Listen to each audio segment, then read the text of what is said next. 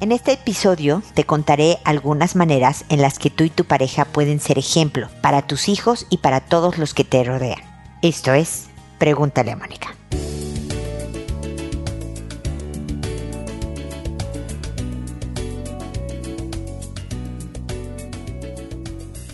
Bienvenidos amigos una vez más a Pregúntale a Mónica. Soy Mónica Bulnes de Lara. Feliz de encontrarme con ustedes en este espacio en el que hablamos de ser ejemplo. Y la verdad es que nos incomoda ser ejemplo o nos da flojera ser ejemplo, no nos gusta ser ejemplo, porque pues en general no nos consideramos dignos de ser ejemplo porque somos personas comunes y corrientes con defectos, con cortedades, ¿no? Con cosas en las que nos quedamos cortos. No somos ningunos héroes, ni ningunos eh, santos, ni ningunos, ¿no? Como para estar dando ejemplo a la humanidad. Pero la verdad es que deberíamos, todos, aspirar a dar ejemplo, porque cuando aspiramos a dar ejemplo, cuando aspiramos a ser héroes, cuando aspiramos a ser santos, quiere decir que yo de verdad trato de ser mejor persona, de comportarme con honorabilidad,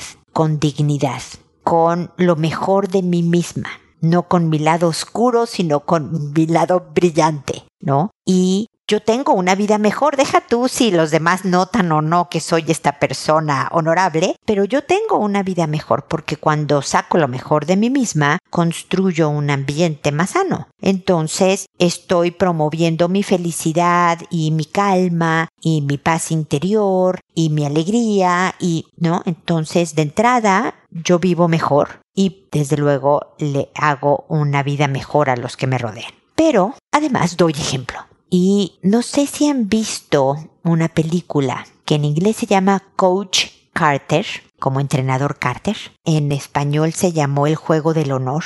Es de un entrenador de un equipo de básquetbol de una secundaria, una preparatoria americana, en donde le hace a un, le pregunta constantemente a uno de los alumnos cuál es su mayor miedo. ¿Cuál es su mayor miedo, señor Cruz? ¿Cuál es su mayor miedo, señor Cruz? Y el señor Cruz cita a Mandela, a este activista y que llegó a ser presidente de, de Sudáfrica y habla sobre cuál es nuestro mayor miedo, que es eso, de dejar salir nuestra luz, porque creemos que, sacar nuestra luz es soberbio. No lo dice así Mandela, lo, Mandela lo dice mucho más bonito, ¿no? O podemos opacar y al contrario, al sacar nuestra luz inspiramos a los otros a que saquen su propia luz. Y si todos sacamos nuestra luz, este mundo sería maravilloso. Entonces la pareja, voy a llegar a mi punto, ténganme paciencia porque este episodio se llama pareja, el ejemplo a la familia. Pero yo me quiero ir más allá, no solo a los hijos, sino también a la familia extensa, pero también a los amigos y también a la gente que los conoce. La verdad es que la pareja puede ser un enorme ejemplo. Ustedes pueden dar esperanza a los jóvenes cuando son una buena pareja de decir, ah, mira, vale la pena emparejarse, ¿no? Vale la pena estar en una relación de pareja porque mira qué buena pareja son fulanito y sutanita. Mira cómo el amor sí existe. Justo ayer hablaba con una persona que está separada y su ex le decía yo ya no creo en el amor. Yo ya no creo que una pareja pueda quererse. Puedes tener una pareja para pasar un buen rato, pero no creo en que exista una relación que pueda durar la distancia. Y me parece algo sumamente triste y desesperanzador. Entonces, yo tengo 30 años de casada, que a casi llegando, estamos en el mes de mayo, no sé cuándo vayan a escuchar este podcast, unos lo van a escuchar muy rápido, pero hay gente que lo va a escuchar a destiempo, porque pues los podcasts se quedan ahí para ser escuchados, es mayo del 2021. Entonces yo estoy en agosto, cumplo 31 años de casada y tengo 41 años de conocer a mi marido y muchos años de novios y eh, muchos años llevo con este hombre.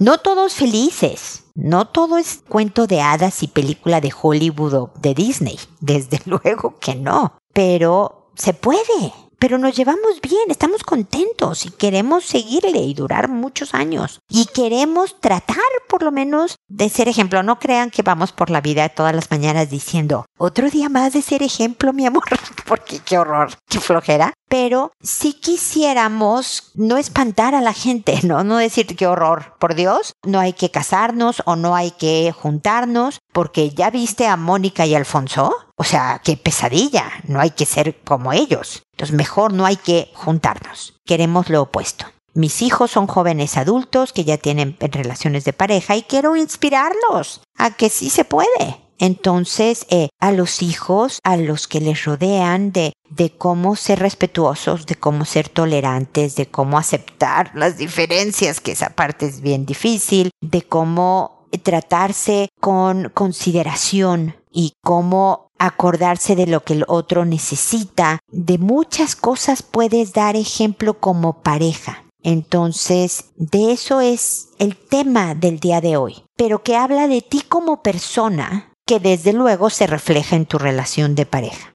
Entonces, es un factor que a veces descuidamos en nuestra relación, ¿no? Porque, ¿qué voy a andar dando ejemplo de pareja? Pues sí, fíjate que sí, no solo para tus hijos. En poco tiempo espero voy a poner una frase en mis redes sociales. Los invito a seguirme por Instagram y por Twitter y por donde ustedes les guste usar, la red social que les guste usar, que dice que el, el mejor legado que un papá le puede dar a sus hijos es el trato que le da a su madre por ejemplo, ¿no? Ese es un ejemplo impresionante. Bueno, y lo mismo pasa a la mamá, cómo trata a su papá. Ese es un, un ejemplo directo de pareja hacia los hijos. Pero igual pasa a tus hermanas, qué ejemplo le estás dando de pareja a tus hermanas, a tus hermanos, a tus papás mismos, ¿no? No solo ellos te dieron un ejemplo de pareja, pero tú también puedes rebotarles de regreso el ejemplo de pareja. A tus compañeros de trabajo, me captas lo, lo que trato de decir.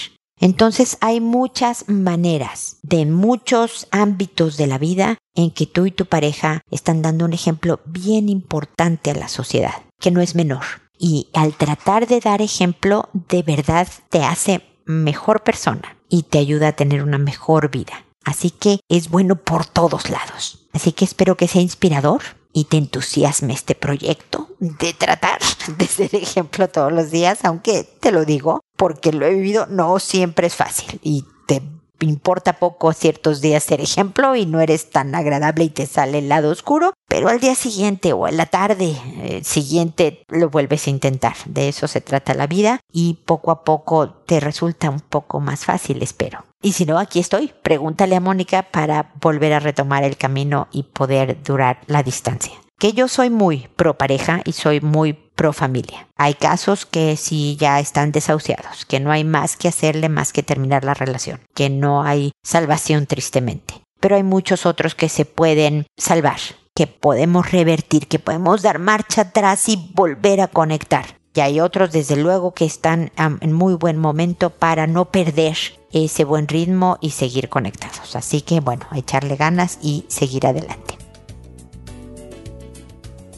Pues ese es el comentario inicial del programa de hoy y ahora me dispongo a responder a las consultas, que las de hoy son viejitas. Yo les había contado hace varios episodios que mi página sufrió un lapsus brutus. Falló y las preguntas, algunas bastantes, de hecho, tristemente en aquel momento, se fueron a un limbo, a un espacio rarísimo, a una zona perdida cibernética y han ido apareciendo. Abel, la persona que más me ayuda con estos temas de la página y que lo saludo y le agradezco siempre, recuperó bastantes y estos dos preguntas del día de hoy son rezagos, por lo que le pido mucho a Karin y Leonor, que son nombres inventados, ahorita les daré las reglas del juego, por lo tarde que estoy respondiendo, pero mi promesa siempre es que respondo a todas las preguntas, esperando poder complementar en algo lo que ya desde luego es historia pasada para ustedes, porque son viejitas sus consultas. Les pido una enorme disculpa, no tengo vergüenza en publicar en este momento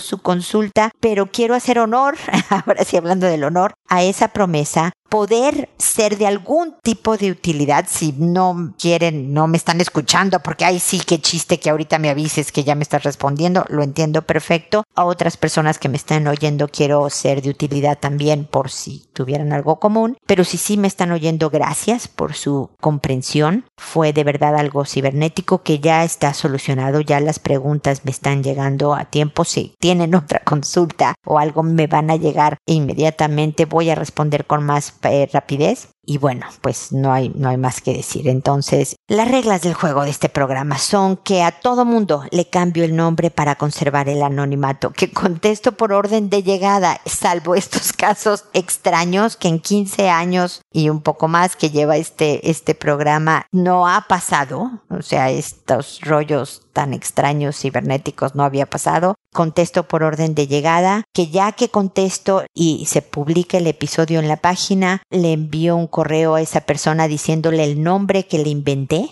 que le puse, el número del episodio y el título del episodio para que pueda escuchar mis comentarios, que a todos contesto, eh, que lo hago por audio y no por correo para poder alcanzar a más gente y que pudieran mis comentarios serle de utilidad a alguien que pase por una situación similar. Y bueno, sin más preámbulo, porque ya Karin esperó suficiente tiempo, le contesto. Eh, me dijo así, estoy sobrepasada con mi hijo adolescente. Cuando era pequeño era opositor en la conducta, pero entraba dentro de lo normal. Mi estilo educativo ha sido siempre muy permisivo. Soy así, no lo puedo evitar de momento. Tenía problemas de alergias o alimentos y la piel muy dañada. Entonces le daba todo lo que él me pedía. Ahora me exige todo y nos habla muy autoritario. Para mí es muy poco empático y eso me duele mucho. No sé cómo hacer para que cambie. Gracias. Pues Karin, tú lo sabes mejor que yo, ya ha pasado un, un rato. Me encantaría que me contaras cómo te ha ido.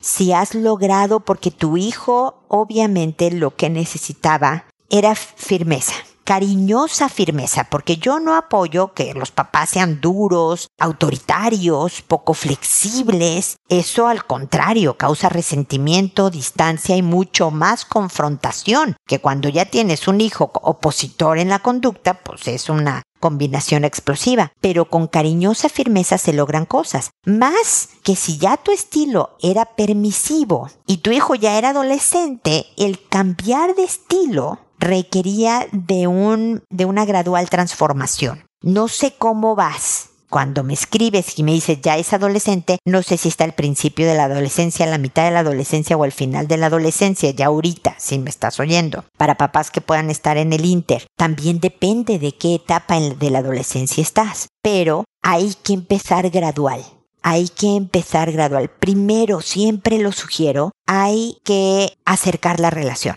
hay que empezar a sentarte a ver una película con él, a tratar de, de, jugar un videojuego y preguntarle a ver a quién le estamos disparando, algunas carreritas. A mí me gustaba mucho jugar los de Nintendo, el Mario Kart, que son carreritas de coche. Yo era maldísima con los hijos, ¿eh? Ya hace muchos años que no juego estos videos con los hijos, pero porque ya son, te digo, adultos jóvenes, pero no, y carreritas o jugar a ratitos estos videojuegos, pedirle ayuda en un proyecto de, oye, acompáñame, tu abuela que tanto te quiere, hay que comprarle algo de cumpleaños, ayúdame a decidir, un proyectito fácil, cortito, que ayude a acercarse entre ustedes dos, ¿no? Oye, esta pared chiquita, ¿me ayudas a pintarla? Tú escoge el color, algo que pienses que pudiera acercar la relación, eso es bien importante. También con su papá, sumamente importante porque te va a oír mejor si se sienten mejores términos con ustedes. Y luego empezar a meter firmeza. Algo importante a explorar, Karin, es por qué ha sido tan permisiva. Bueno, entiendo que tu hijo además tenía problemas fisiológicos, ¿no? Lo que me dices de alergias de alimentos, piel dañada y demás, hablaba de que tú le estabas facilitando un poco la existencia. Pero también ser tan permisiva, el, el que no se enoje conmigo, el que me quiera, el que, ¿no? El, te voy a poner, no te conozco, Karin, no sé si este sea tu caso, pero me voy a poner en un punto, ¿no? El que yo sea el papá o la mamá favorita, no el que el otro sea como el, gruñón y yo sea la, la buena onda. Todo esto también habla de tu personalidad y vale la pena explorar por ahí qué traes, ¿no? Los papás debemos de ser capaces de soportar que los hijos no nos soporten. Porque sobre todo en la adolescencia pasa mucho. No les caemos bien a los hijos y no les debemos de caer bien muchas veces, tristemente porque debemos de ser capaces de decirles no vas a la fiesta. Pero es que, mamá, mira, te voy a dar este argumento y este otro argumento y mira cómo a tal y tal y tal sí le dieron permiso y tú le vas a decir, mira, me estás dando muy buena argumentación, yo entiendo, pero igual no vas, porque las reglas de esta casa tú no vas. Y tú no vas, y tú no vas. Incluso sé de casos en que el niño voltea y te dice, te odio y tú debes de voltear y decir, pues yo no, hijito, yo te quiero mucho, pero ni hablar. Espero que se te pase para mañana, vete a tu cuarto. O igual no vas. Y se vale que estés enojado conmigo, pero dices gracias, por favor, no hay romper la pared de la casa o la puerta, ¿no? O sea, se vale esto y esto no se vale y no desbaratarnos, sentir feo porque no eres de plástico, es tu hijo y que tu hijo te voltee con verdaderos ojos de odio y te diga te odio no es nada lindo, pero soportarlo. Y después de tres días generalmente regresan. Habrá los más chiquitos regresan y te dicen no te odio en realidad, este, no, perdón porque te dije tal. Hay otros que nunca jamás te dicen perdón porque te dije te odio. Nada más regresan más mansitos y no, ya pues, la banderita de paz es de otro tipo y listo, pero hay que poder soportarlo. Entonces, mi sugerencia, Karin, es una transformación de estilo gradual pero los hijos necesitan límites y consecuencias. ¿Haces esto? Rompes esta regla, va a haber esta consecuencia. Se avisa también, Karin. Yo no soy partidaria de no avisarlas. O sea, yo me acuerdo que el primer día que el hijo me pidió prestado mi coche, ya mayor de edad, podía manejar él solo, y me dijo, mamá, ¿me prestas tu coche para ir a tal fiesta? Yo le dije, aquí están las llaves del coche. Pero la primera vez, la única vez que yo veo la menor sospecha de alcohol en tu aliento, en tu mirada, en sospecha de mi parte, ¿eh? No voy a querer confirmación. Sospecha de mi parte que tú tomaste y manejaste y tú no vuelves a manejar un coche hasta que seas tú capaz de comprarte el tuyo propio. Yo no te vuelvo a prestar mi coche jamás. Entonces estaba avisado. Y siempre, y les aviso que varias veces, no una, varias veces el hijo regresó a la casa y le, yo le decía, oye, ¿y mi coche? Pues lo dejé en la casa de fulanito, pues porque sí me tomé unas cervezas. Ok, muy bien por esa decisión, hijito, pero te aviso que te voy a despertar muy temprano en la mañana, de mañana, porque necesito muy temprano mi coche. Entonces, pero por lo menos lo felicitaba por esa decisión, no manejaba tomado. La consecuencia era que, pues desvelado tenía que madrugar. Si lo veía muy desvelado tampoco, porque no es bueno que esté manejando cuando estaba medio dormido, pero X o Z, pero le avisaba la consecuencia de te vas a quedar sin el coche prestado. Y como sabía que se la cumplía, se cuidaba de no hacerlo. También pasaba que cuando él quería tomar, pasaban por él. ¿Qué pasó, hijo? ¿No te vas a llevar hoy mi coche? No, pasan por mí. Yo decía, chino, hoy va a tomar. No, o sea, ya sabía yo cómo. También sabía las consecuencias de si llegaba tomado. Una cosa es tomar en una fiesta y otra cosa es llegar tomado a tu casa. Entonces, me explico, pero le vas avisando, si rompes esta regla, esto es lo que va a pasar. No, ya que llega tomado, ya le dice, ah, pues ya no, jamás vas a tener el coche. Es entramparlo. Entonces, poco a poco, Karim, me explico, es gradual, es de a poco para que él vaya teniendo respeto, sabiendo que hablan en serio, pero no cambiando un estilo de la noche a la mañana porque ni tú te vas a sentir cómoda cambiando estilo y no te va a salir natural, ni él se va a sentir cómodo y lo va a sentir como que, ¿qué onda con ustedes? Que ahora resulta que son unos ogros y antes no eran. Ya sé que llegué tardísimo, Karina, espero que te sirva, espero que sigamos en contacto, la página está mejor y espero que a los demás que hayan escuchado esta respuesta les haya servido. Gracias, Karina. Luego está Leonor, que le pasó lo mismo a Leonor, que voy tarde, pero bueno, repito todo lo que he dicho todo el programa. Me dice así, yo acabo de pelear con mi pareja por sus padres, porque mi pareja le pone más prioridad a sus padres que a mí, que soy su pareja. Ya intenté hablar con él, pero no quiere entender. ¿Qué me aconsejarías que haga? A ver, Leonor, yo creo que llega un momento en que una debe de decidir O aceptas que por la educación de tu pareja, por la cultura de su familia, va a haber ocasiones, momentos y demás que va a poner a sus papás primero que a ti, pero tú sigues con él porque lo quieres, porque te da una serie de cosas de compañía, cariño, cuidados, bla, bla, bla, bla, bla, bla, bla, y compensan esa parte de no priorizarte en ciertos momentos o terminas con él. O sea, porque lo que muchas veces pasa en una relación de pareja, Leonor, es que nos pasamos 25 años tratando de hacerle entender que está en un error. Créeme, Leonor, estoy contigo. Una vez que he decidido formar una familia con una persona, la prioridad debería ser esta persona. Y en segundo plano están sus papás. Eso es lo ideal, lo que en papel debería de ocurrir pero la vida real no siempre es igual a lo ideal o lo que en papel ocurre. Entonces, el decirle, le voy a inventar un nombre a tu pareja, vamos a decir que se llama Juan. Entonces, Leonor, tú llegas y le dices, Juan, todo mundo sabe que primero está tu pareja y después están tus papás. Tú estás mal, Juan. Aunque él incluso te dé la razón, Leonor. Por su cultura, su crianza, va a irse a priorizar a sus papás. En mi familia, mis hermanas y yo, hablamos del unitema. Siempre hablamos de que la pareja discutimos por el mismo tema por muchos años. Este puede ser tu unitema, Leonor. Tú vas a discutir con tu pareja porque pone primero a sus papás. No quiere decir lo que te estoy diciendo de haber decide. O lo aceptas así o termina. Yo no estoy diciendo que suena súper fácil y rápido, ¿no? Ah, tienes toda la razón, Mónica. ¿Sabes qué? Voy a terminar porque no lo tolero no tolero yo no ser la prioridad. No es fácil terminar con alguien que amas, porque es tu pareja, porque a lo mejor tienes hijos, porque llevan historia juntos, porque. Pero también el decir, tienes razón, Mónica, debo de aceptar. Este hombre fue criado en esta cultura familiar, no, no de país o de ¿no? Sino en esta cultura familiar en donde le dan mucha prioridad a los papás, incluso por encima de la pareja. Entonces debo de aceptar que así son las cosas. Entonces me debo de morder la lengua a pesar de que sé que esto no es lo que se debe de hacer. Y debo de sonreír y ser paciente e ignorar que me puso en segundo plano y ya, la vida es feliz. No, mi querida Leonor, vas a hacer muchos berrinches en tu vida.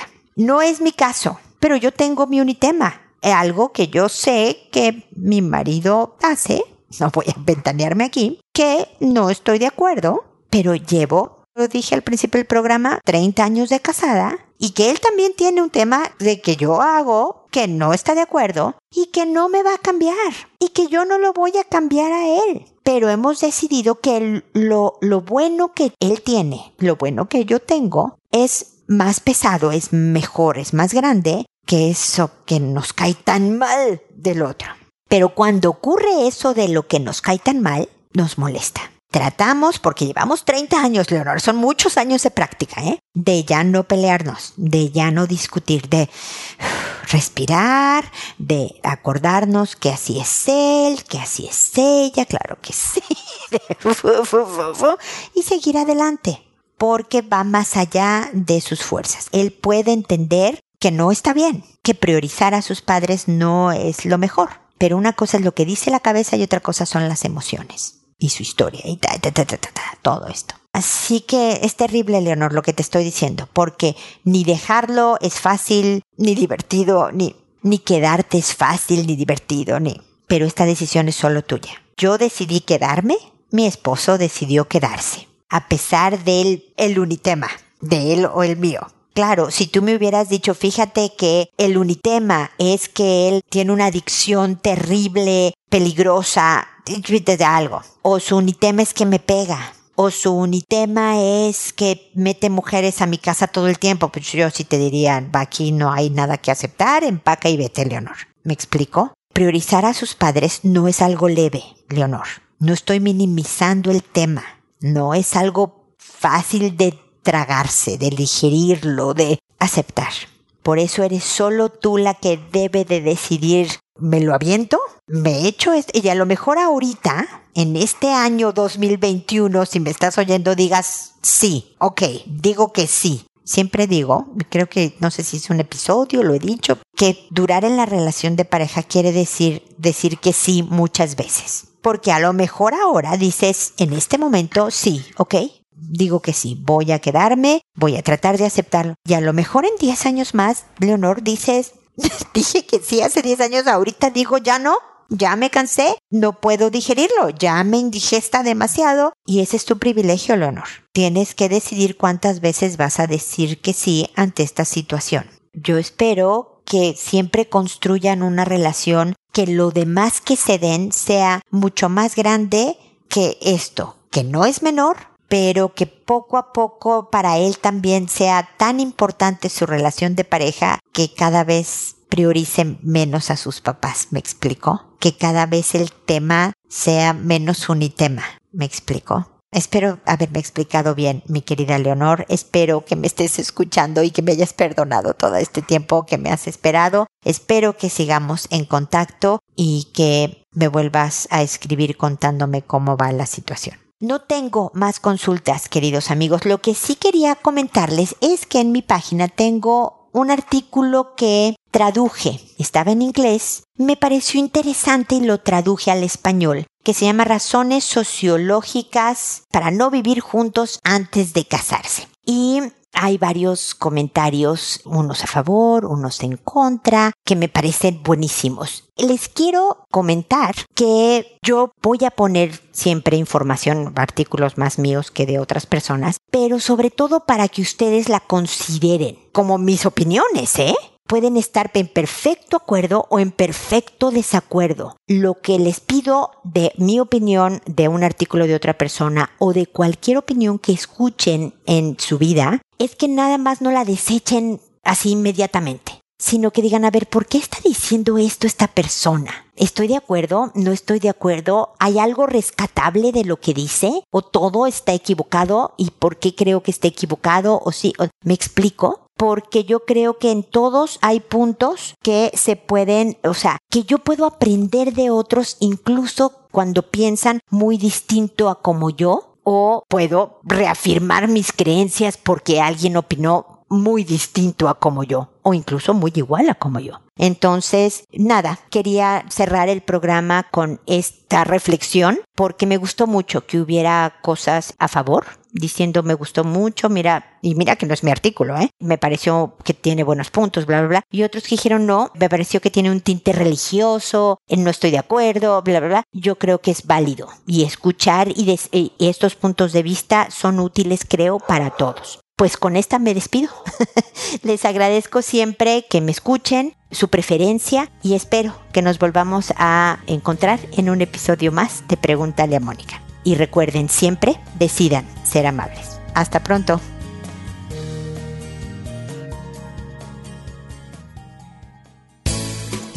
¿Problemas en tus relaciones? No te preocupes, manda tu caso, juntos encontraremos la solución www.preguntaleamónica.com. Recuerda que tu familia es lo más importante.